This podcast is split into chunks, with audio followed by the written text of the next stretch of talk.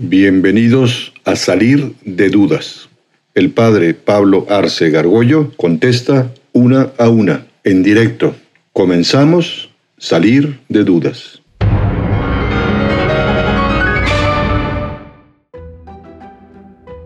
De si el paraíso, si el jardín del Edén es el, lo mismo, es el mismo lugar que el cielo. Así, cuando morimos vamos al mismo paraíso en el que estábamos antes del pecado original. Eso no como que no me queda claro. No, no, no, son dos cosas distintas. A Dios puso a Adán y Eva en el, paraíso, que es un lugar concreto de la tierra. Algunos eh, se han preguntado dónde estaba exactamente.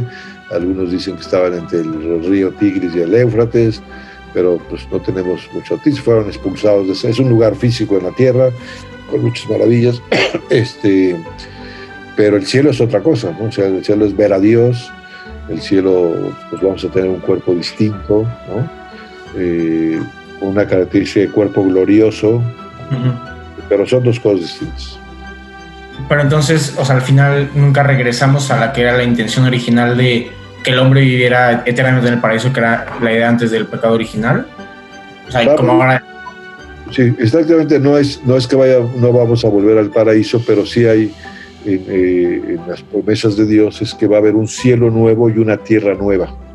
La resurrección de la carne, que, no es metempsicosis, no es reencarnaciones tipo hindú, sino que realmente es nuestro propio cuerpo que se une de nuevo al alma y vamos a estar en un cielo nuevo y en una tierra nueva, donde va a haber toda armonía, paz, etc. Eso sí va a venir. Ese es el equivalente al, paraíso original, pero no vayamos a físicamente donde estaba el paraíso.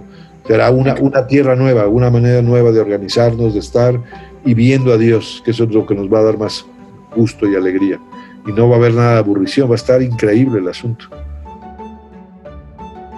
Si Dios es, pues, absoluto, es todopoderoso y todo conocedor, me confundió una parte de, de la lectura, ¿por qué, ¿por qué no conoce el mal o por qué o sea, si se dice que no puede conocer el mal o que no lo conoce o que no puede actuar mal, pues está delimitando su, su, todo, su definición de todopoderoso, ¿no? Y yo pensaba que no será que pues Dios no, no está más allá del bien y del mal, o sea, no actúa ni bien ni mal, solo, o al menos no en nuestra definición. Bueno, por ahí va, no sé si me expliqué. Creo que sí. Eh, a ver si, si, te entiendo. Digo, porque eh, por un lado me da gusto que hayas leído el texto y te hayas fijado en eso, que es un poco raro, ¿no? Se lo estoy explicando a la sobrina, ¿no? O sea, en el fondo es mostrar, mostrar, que Dios es la bondad absoluta, total, ¿no?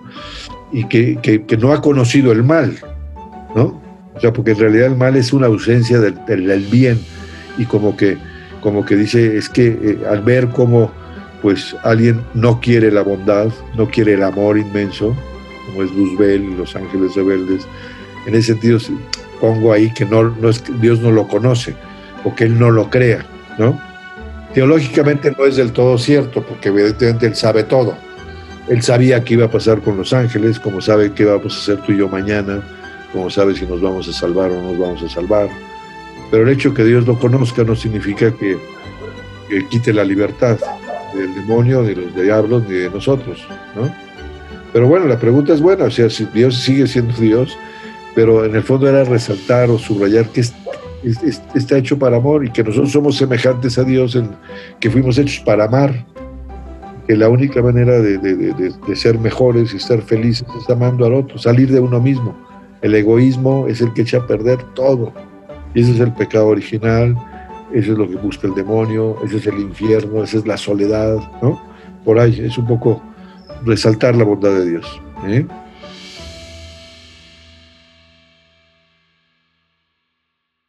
Atrévete a preguntar. Envía tus preguntas por correo electrónico a salir de dudas seguido arroba juandiegonetwork.com. Dinos también si quieres participar en vivo en una sesión por Zoom. Está claro, hay que salir de dudas.